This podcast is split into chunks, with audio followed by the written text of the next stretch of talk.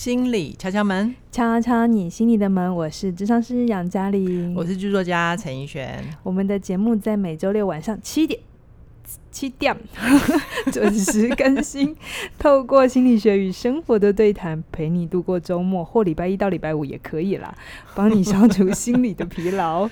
在收听之前，无论你是 YouTube 或 Podcast，或者是你只是路过，都拜托你先按下订阅，然后给我们五 颗星哦，拜托。然后把我们的节目，如果你觉得对你有帮助、有启发，你就分享给你身旁的朋友。嗯、你的任何一点点小小的具体支持，都是我们制作节目最大的动力。好哦，奕璇，我们今天要来聊一个听众，嗯，我们应该算是忠实听众。他说他听到第一次之后就很喜欢，然后就把所有的。节目给听完，他是我们 Apple Podcast 的留言，是是是，嗯、那他就留言蛮长一串的，是。其实有的时候我我既心疼，但我谢谢大家信任我。可是其实有时候你们大家分享的故事，我是很心疼的。嗯嗯。但是就像我们之前有录过的，我不能太有救世主情节，圣母情节。对。所以呢，呃，他留了一串他的人生故事，好，希望我们给他一点建议。但我今天说，嗯、我们给的不一定是。呃，真的可以拿去。一比一照做的，对。可是我们看到了你的留言，那我们有一些想法，嗯，那或许也有很多的听众其实会有类似的意题，相同的，嗯，就是怎么在自己人生困境又一直觉得一直撞撞墙走不出来的时候可以怎么办？对。好，我们今天就来聊这个话题。好哦，这是一位中年大叔的故事，嗯，我来简述一下我们这位中年大叔他遇到了什么状态。中年大叔呢，我相信他是一个非常认真负责的爸爸与丈夫，我相信，对，因为他在。他现在的服务公司已经做了二十年，那他原本的工作内容做了十几年，原就是可以想象得到他是驾轻就熟，但是可能会公司有一些调动，也许是技术上的，也许是人事上的，所以他必须要去学习新技能，就到了新部门去了。那我们的中年大叔其实心态也很健康，他觉得就是勇于接受挑战，嗯，所以他就接受了。是，然而呢，他到了新的部门之后呢，他自己反省了，不晓得是不是因为年纪的关系，就是可能对于新技术好像有一点 K，嗯，学的没那么快，是，然后会容易有一些犯错的地方，所以就让新部门的主管对他有一些些不好的印象，维持这样，对，然后有时候做错了还会经常骂他。那你可以想象得到嘛，一个人对于新的尝试，如果没有不是被鼓励、被承接的，嗯、是被斥责的、责怪的，他其实是会有心理压力。然后会越来越没有自信的，是，所以他就渐渐的就也对自己没有信心，嗯，然后还因为这样子就不跟同事交流了，可能是有一点点自卑的心情吧。是，然后再加上他的工作环境其实很不好。听说他的文字上叙述啦，就是他说他又脏又油，然后夏天的温度会很高，到四十度以上，那冬天又会在个位数的。人家是冬暖夏凉，他是反过来。对对，就冬冬天很冷很冷，夏天非常非常热，这样对，真的是一个很考验体力的环境。是啊，还有意志力。嗯，然后我们的中年大叔他又很认真负责，因为他有。要养家活口的压力是没有办法，就是随意的离职，所以他就只能靠听我们的故事 啊，我们的节目疗愈他在无间地狱轮回的这个生活。嗯，谢谢你喜欢，也谢谢我们可能给你一些，可能不是针对你哦，可能说一些东西的时候打到了你，或者是给你一些小小小的 tips 这样。嗯，对。那我我其实我自己个人来说，我看完中年大叔的故事啊，我真的也想了还蛮久的。嗯、你知道我有圣母情节的状况，所以很快的有一个印象跳进我的脑袋里面，就是抓粽子。嗯，就是我们粽子，就是中年大叔对我来讲，好像就是一串粽子。如果你要他的生命议题。对对对，他可能工作上的、财务上的、家庭上，好像每一个都是问题是是？对，还有他个人，对对对，就就都像一个一个的粽子。如果你要一个一个的抓的话，可能会整串抓不好，嗯，然后也提不起来。所以我就在想，有没有可能去往那个更源头的那个粽子头去想？那到底这个死循环是怎么发生的？我觉得你拉掉一大串重点呢、欸。什么？为什么直接跳到粽子？观众会觉得粽子是什么？为什么端午节不过很久了吗？就是我说的是，我说的是中年大叔的状况。你要讲的事情是，好像很多时候我们收到很多的留言，嗯，然后很多人写信来的时候，好像都有像大叔一样的状态，就是他好多好多地方都有问题，财务问题、哦、人际问题、感情问题，你指的是这个啊？对，所以你才有粽子要抓重头，粽子重子头的这个隐喻，隐喻，你就直接跟他讲粽子头，他讲嗯，为什么突然跳到粽子？现在端午节不过很久了，谢谢谢谢杨老师的补充，嗯，所以就是我确实，我们有很多的听众也会有这样子的状况发生，嗯、对。然后我就觉得，那刚好今年今天我们就用中年大叔这个例子来跟大家聊聊人生的死循环吧。是，嗯嗯，好。所以你的问题是什么？就是第一个问题，嗯，什么样的模式会让人陷入一种死循环啊？也许你刚刚在讲这些故事，或者是我们平常看留言，嗯嗯嗯嗯。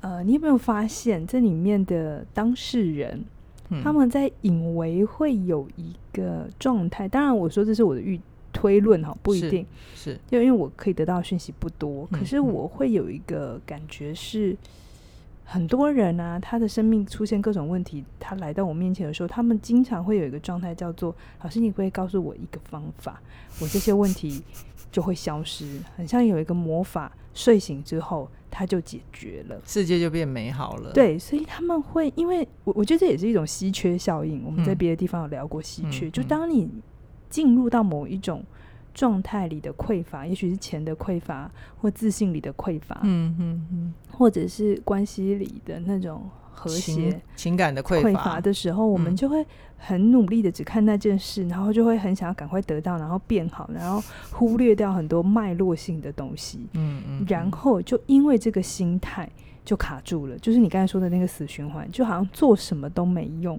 嗯，我回到这个大叔的例子哈，比如说我在读他的文字的时候，我隐隐约约觉得。他好像假设，可这假设真的是我自己推的哈，但不一定。嗯嗯、我好像觉得他假设，他好像得完全掌握这个新技能，他才能够不会被主管骂。嗯、他只有完全不犯错了，主管才会喜欢他。哦，他并没有一种允许自己边学边做，嗯，边做边进步的。对，我觉得很像就是小朋友，你知道吗？就有一些比较严格的家庭出身的孩子。嗯嗯父母亲当然严格，可是他久了之后，他就会有一个信念是：只要我犯错，任何一点错都是不被允许的。所以他久而久之就会变成，他变成一种信念跟信条。他好像觉得他就是完美才会被爱，他做什么事都要先准备好，完美主义了才要出发。对，或者是回到这个大叔里头，我也有感觉，好像是他有个假设，是他得对自己有信心，他得喜欢自己，他得被主管喜欢了，他的同事才会喜欢他，他才要去跟同事交流。我不知道这些。这个逻辑，他的内在逻辑，我猜他应该有一些信念是卡住了他，甚至是关于这个养家，嗯、就关于他有家呀。我当然知道四十几岁是。压力很大，嗯哦、上有上有高堂，下有 下有婴孩，对，就是他是个夹心饼，嗯嗯，真的财务压力很大，或者生活压力很大。嗯可是这跟他完全无法离开是两件事，嗯，就是其实，在他短短的留言里头，里头都还有很多很多细节是可以拿来讨论的。嗯嗯，那我也当然知道这只是留言，所以可能当事人只是大略的提哈，所以大家也不用马上就对号入座。可是你可以回想一下你自己的生命经验里头，嗯哼，你有没有在看待故事，就是你自己的状态的时候，你太太。只专在一个地方，嗯，或者是他你太 general 的在想问题，而没有真的是一项一项拿出来仔细的去看。是，比如说离职离职养家这件事好了，嗯嗯嗯、我当然觉得不能随意轻易的就就就就就是说我不要干了这样子，不能冲动。可是我们不知道哈，如果他来到面前，我们可能会要问非常多的细节，像是你太太有没有工作？嗯，你太太的工作如果。呃，有的话，他大概可以承担多少多少的比重？比例对，嗯、然后你们平常有没有存款的习惯？嗯嗯嗯好，那有还是没有？对，如果你过去没有的话，那你现在遇到这个困境，你也知道你必须调整。你们愿不愿意开始做准备？对，就是他所有的状态，他都可以再继续切分、切分、切分。嗯、那甚至是你看哦，这个这个大叔他是被调来的，意味着他们公司听起来有一个轮调的。游戏规则，对对，或者他们公司其实是有，就是就是也有人员训练的这个概念，对对。那他能被调来，他能不能被调回去？回去或调到别的地方？哦，就是呃，当然这些因为我的细节讯就是讯息没有那么多，嗯、背景很少，那、嗯、我们只是提出可能性。对，就是。嗯如果你问我一个学生来到面前，通常他给的问题都很大，嗯、都很粗糙，都很大块，嗯嗯、他就会把他整块丢给你。嗯、但那时候我要怎么把陪着他走出来？不是真的马上去解决他的问题。嗯、你要怎么赶快跟你的呃主管沟通？嗯，嗯，你要怎样？我觉得没有这种东西，没有哪一招你讲了或你做好了，你所有的问题就消失了，不会有这个东西。嗯嗯嗯可是我们可以透过把问题再厘清的更细致的时候，嗯、你会发现有些地方是开始松动的。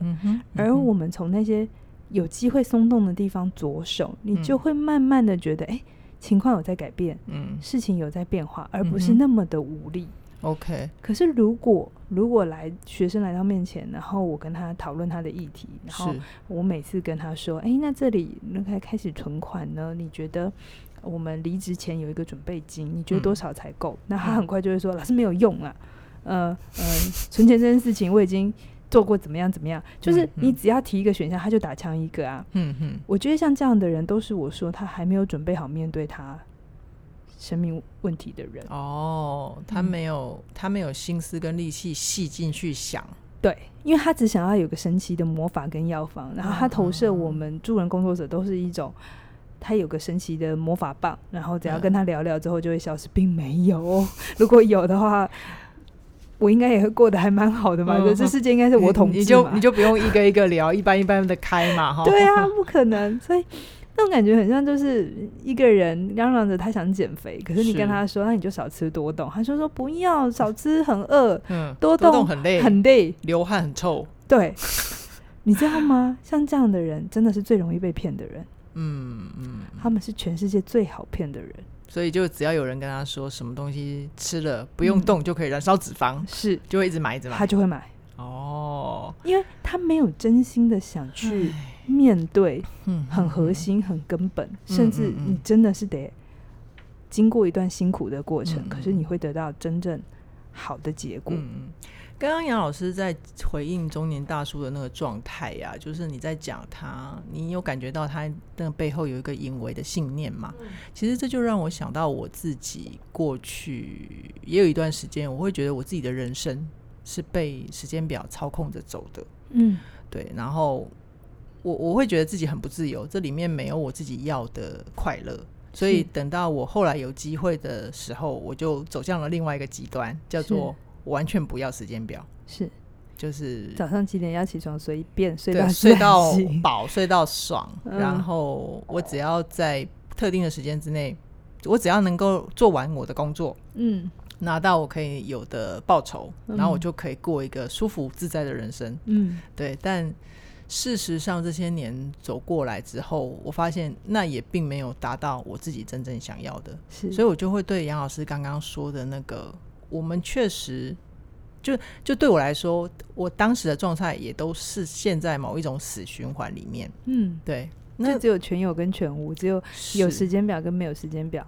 因为早期在学生时代的时间表会让你觉得很，很安全感，不是很被束缚嘛，所以你不要嘛。嗯嗯，对吧？然后等到你出了社会之后，你可以决定权的时候，你就决定都不要。我不要呀，我不要时间表。可是都没有时间表的话，你就会知道，其实自由是建立在自律之上的嘛。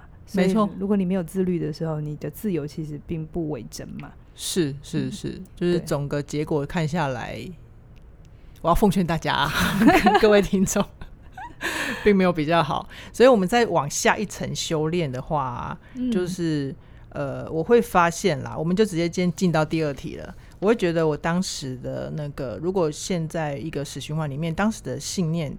他比较束缚我的，通常是无能为力呀、啊，会比较容易悲观，然后会觉得人生无望，甚至于是随便这个世界跟我无关。你的意思是，我觉得你太在自己里头，我们帮听众搭个桥，好不好？怎么了？你刚才讲的那一串，就是你自己突然的心路历程嘛，对不对？对？你觉得你后来经过了一段，就是因为觉得时间表很不好，对，所以你就决定跳到另外一边，叫做没有时间表。嗯嗯，可是你在没有时间表里头，你也没有过得很好，嗯，所以你就会觉得好像这个世界上有跟没有都是不好的，然后你就会陷入一种死循环，就是你觉得做什么事都没有用。哎，是这样的意思吗？哦，我刚刚漏掉了这一段，是不是？好，没关系，你代表着一种。我们的个案或我们的听众在想事情的时候都是这样子的，他、嗯、就是一个，对啊，突然从这里跳到那里，然后我们的工作就是不停把这些人拉出来，就是把这些这些讯号跟线索把它 QQ QQ 织成一个网，哦、跟他说，其实这个到这里的原因是这样。哦，好，所以我们现在在那个空中直接演练教练的过程了，是不是？所以你在当时因为两边都试过了、嗯，然后都没有得到你要的时候，嗯、你就觉得。好像这个是就会变成一个很负向的状态，对不对？什么事都不想做了。对，因为就就就像真的像你刚刚讲的，因为两边就都没有用的嘛。可是我从来就没有看过那中间的那个灰色地带，或者是那个可能的平衡的比例是什么？是，是就完全脑子里面没有这一块啊，所以就会很容易卡在死循环里面。那你要很小心哦。怎么样？这种心态待待久了，就很容易会有被害者情结。被害者又一个情节，被害者情节是什么呢？就是受害者情节嘛，嗯、就就会变成嗯，对这个世界有非常多的愤怒，然后都觉得是别人不配合，别、嗯、人在找你的茬，嗯，然后你把自己很多很多的不满意，其实是你对自己的不满意，你全部投射给别给这个世界，因为责怪别人比较容易嘛。嗯，所以我也听你讲过，你那时候就会觉得台湾的影视产业怎么样怎么样怎么样嘛，嗯、然后资方都怎样怎样怎样嘛，嗯，确实这些问题都存在，嗯，好，可是为什么这里面还是有人做得好？嗯哼，其实很多时候，当我们掉到了那个，反正我现在就就这么差，反正这世界就这么烂，然后你看待很多事情都只是愤怒的、无望的、觉得挫折的时候。我很鼓励你停下来，嗯，你可以先不用再努力，嗯，因为很挫折，对。然后每每次提起勇气再做一次，然后得到负面的结果，那真的是一个很受伤、很受伤的感觉。对啊，好。可是我觉得你可以停下来，嗯，不用急着努力，但你可以先停下来，把事情看清楚。你刚刚已经讲了一个很开脑洞的东西，就叫做。我们把自己对自己的愤怒投射给嗯这个世界，嗯，那你现在要我们停下来看什么？当然就往回看啊。好了，不一定要往，不只有往回看，还要看把事情的来龙去脉，整整个东西你必须有更背景前提式的理解，嗯，你才有可能去搞清楚哪些是你能解决的，哪些是你不能解决的。你只解决你能解决的，你不能解决的，嗯，请你不要再花力气在那里。嗯，你懂懂吗？比如说，很多时候学生跑来问我说：“老师，老师，老师，我爸妈每天每天都吵架，他们都弄得我很不开心。到底怎样，他们能够不吵架？”嗯嗯，我第一个直觉是：这你能解决吗？他们两个要长在一起，他们两个要生活在一起，他们两个。这不是你能解决的事。如果你把力气跟你的注意力全部 focus 在这里，你就是挫折，挫折再挫折。这样是不是小孩自己有救世主情节啦？觉得他要去拯救他爸妈的婚姻 都有的。但但我们不要那么多名词贴来贴去嘛，哦、这样好不好？好，就是太多时候我们为什么努力无效？嗯，是因为我们没有搞清楚核心的点在哪。嗯。核心真的能动的东西是什么？我不是这个中年大叔的主管，我也不在他的公司，嗯、我真的不知道他的公司哪里可以松动。嗯，可是如果你要解决，就像他说的，冬天太冷，夏天太热，这个可以解决吗？嗯、恐怕很困难。嗯，就很像是你是厨师，嗯，你不能要求你的厨房四季如春吧？对，都通通都是空调，那你那个菜也，或者是你不能要求客人都是。分批定时定点来吧，不可能嘛！厨师最辛苦的地方就是他必须大量在很短的时间处理大量的订单，大家饿的时候就会一起来了。对，然后他要你快，这就是这个职业里头必然的东西。嗯，你去解决这件事情是没有用的。明白？那我们可不可以再用这个中年大叔的例子来看一看？就有可能他可以处理的状况，就像我们刚刚说的，嗯，如果如果他自己的家庭。嗯，会不会有一些财务的准备？嗯，然后他可以有一些他想要去的方向。太快了，怎么？我们刚才已经预设，你刚才已经预设他要离职。哦，我只是说那里是一个可能性啊，嗯、就是他到底要怎么做，不知道，要很小心哦。好好，就是我们如果遇看见自己进进呃，就是进到了某种死循环，就是你开始感觉你真的好像我刚才讲的，你对这个世界好多好多的不满意，嗯，好多好多的愤怒。然后不知道为什么经常在就是处在一种你是最可怜，或者是你觉得问题都在别人身上。嗯、这个时候，我邀请你停下来，然后把你的状态看清楚。嗯嗯。然后看清楚之后呢，你带着实验精神。实验精神。对，实验精神就是你没有一次要做对。嗯。你没有一次就要把自己的问题解决。我知道在问题里头很很痛苦，嗯嗯，所有人都会想要赶快离开泥泞泥泞泥泞泥泞。可是你知道你在泥泞里头，你越用越越用力，你是陷越快。嗯，你真的必须放松，嗯，你才能够去搞清楚哪里是比较深的，哪里可能哎泥水没有这么多，嗯，或哪里哪里有竹竿。还可可以抓，一下，嗯，就是你带着实验精神，嗯，然后你好好的看你的生活里、工作里头有没有哪些东西是小小尝试、小改变、小前进，嗯，你可以做的小小的东西。哦，因为当你做小小的东西的时候，你就不会对那个结果有太大的预设。嗯哼，觉得非得我做这一次这一把赌下去，嗯。我看很多会搞到破产的人，他们每一次在做决策的时候都是。这一次下去，我要怎样？我要翻身。对，所以很容易就只有全油跟全无。嗯嗯，好，要不就很好，要不然就很糟。嗯嗯。可是你看那种实业家哈，就那种真的经营的很好的老板，你都会发现他们比较没有这种。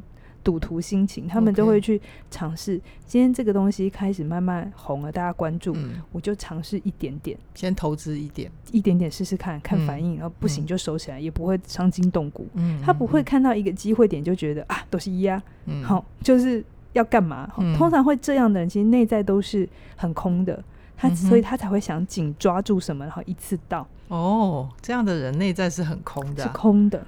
是空，是不踏实的，所以你要觉察自己，你是不是很容易把你的是有某些时候会把一些外在的方法，或是对于某些人你理想化了。OK，就是如果你有发现，你好像当你遇到困难的时候，你就会觉得，哎，是不是这个世界上有一个人，你只要找到他，嗯，你的问题就解决，嗯，或是这世界上存在一个什么方法，嗯，只要做了就会 OK 啊，有什么赚钱的路子，做了就会怎样，这都叫做理想化。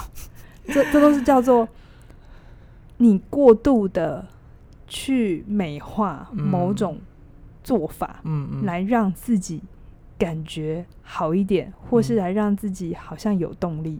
其实，其实杨老师说到这边啊，他就让我想到，因为我自己过去比较大量的工作是写剧本嘛，嗯，那确实我有一种很隐微的信念，就会很希望，嗯，我的生活里。所有发生的事情，就跟我写的剧本是一样的，多可怜呐！对，你看，通常剧情里的人都活得很惨的。但但我就没有意识到，就是、嗯、就你刚刚讲的那个保持弹性啊，或者是我们不要只是太在两个极端里面。或者以前那时候会不会有一种东西叫做，我只要写出一出剧，只要得奖了，我就可以怎样？哦，拜托，这个行业百分之八成的人。可是这真的是有有有会需要去好好觉察的心态。哎，好，因为得奖是结果，嗯嗯，真的是的。我不是说得奖没有用，是。可是如果我们预期的只要我写出一出什么，所以我得奖之后我就可以怎样？那你有没有听过一个东西叫金钟魔咒或金马魔咒或什么什么魔咒？有啊，金曲新人魔咒啊。对，其实我觉得它都是因为太理想化某些东西，嗯嗯，而。忘了，其实现实是更复杂的。嗯嗯，理想化了外在光环，你就会忘了每天每天的生活是更踏实的。对，举个例子来讲哈、嗯嗯，像我们教沟通嘛，我真的很常听到，现在不是我们自己接电话，都是我们的同仁接。对，对对。然后同仁们常常会接到有一种电话，通常是妈妈，要不就是太太打来，打来抱怨什么呢？什么 打来抱怨他的另外一半或他的小孩。嗯。嗯呃，在家里都怎样烂啊，嗯、或者是呃不会沟通啊，嗯、然后她老公让她有多生气，小孩让她多生气，然后就跟我们说，可不可以叫老师打电话给她，叫她来上课？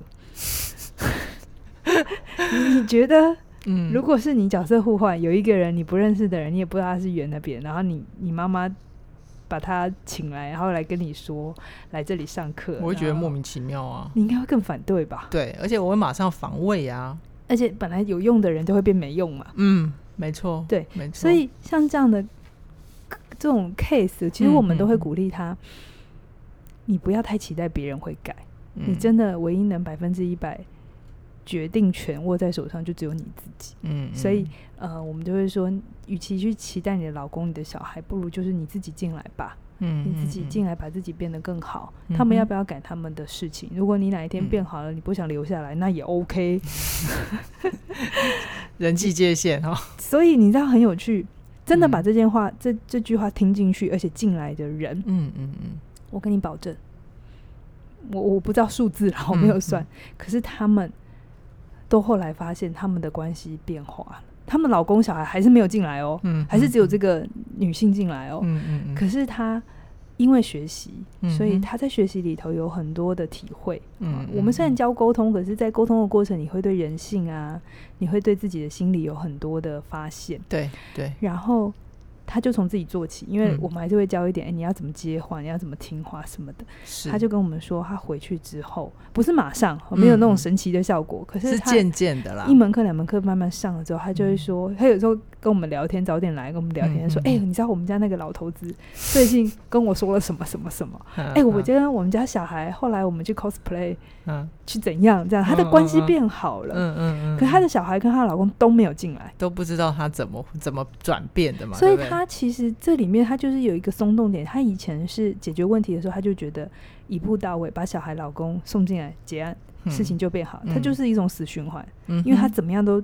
叫不进他们来嘛，是，所以他就只能继续挫折，继续痛苦。嗯，可是当他愿意调整，用实验的心情，好啊，那我能做的是什么？我自己进来试试看嘛。嗯嗯，对不对？我自己也验货嘛。如果我自己验的都不行，把他们送进来，只会被骂嘛。验货。对啊，所以是一种开箱。我真的真的在我的实物经验里头，我看见能走出死循环。真的，我听了很多这种死循环的故事，包含家族情感纠葛的。嗯嗯嗯。包含夫妻之间的，嗯、包含生涯的，嗯、他们最后能走出死循环，都不是有什么神奇的大绝招，嗯，真的都只是他们愿意去做一点点以前他们没做过的小小的改变，是，然后从那个小小的改变里头发现，哎呦，做这件事情会得到这个效果，嗯、哦，原来还有这条路可以走，对，然后才慢慢的离开，对，所以其实啊，就回到我自己身上，我自己的经验，我也是。在过去很多僵固的思维，或者是不得不的人生关卡里面，我是因为看不到其他的选择，嗯，没有弹性，是那所以，我最后也很想跟我们的中年大叔，亲爱的中年大叔，嗯、呃，如果如果你真的也觉得有一些些无力的话，我真的会非常鼓励你可以参加。邱老师的过好人生学，嗯、因为呢，在这一门课里面，他其实会帮你盘点跟梳理，到底你可以想要把人生过得更好，需要有哪些能力？嗯、是，然后你应该可以有什么样的观念？那我必须说，我自己在听第一次听这一门课的时候啊，真的是脑洞大开，就是原来这个世界这么大，嗯，但我眼前就只有两条路，就是一条照的时间表，一条不照的时间表，真的。让我看见自己的狭隘，而且还懂得就是低头，从哎，因为我从头开始做起。那个节目啊，有你存在很重要。哎，怎么说？就是我觉得你，你只要讲话，我猜很多听众都会有一种，对我跟你学一样，他懂我，你知道吗？因为我就普通人小白啊。然后你也知道，我过去写的很多戏，就是比较贴近。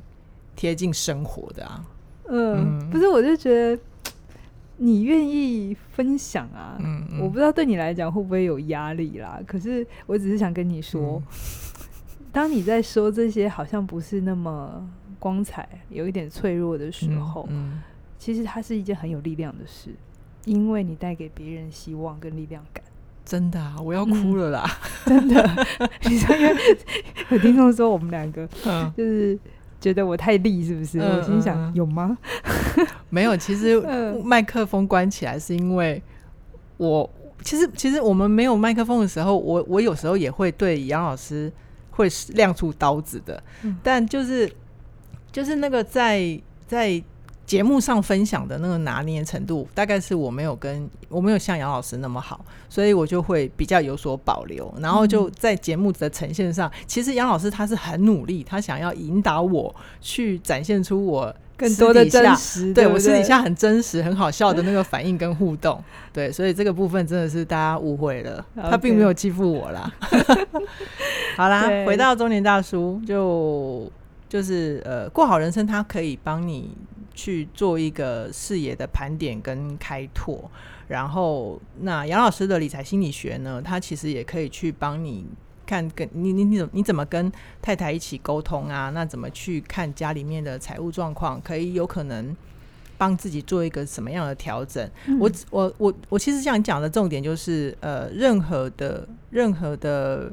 困境，他一定都还有第三条路、第四条路、第五条路。你从过来人的心情，对对，只是我们没有发现。而且你发现之后，我自己的感觉啦，就是每次都只走一小步，嗯、其实真的也没有想象中的困难。那但问题是，你要知道有这些路。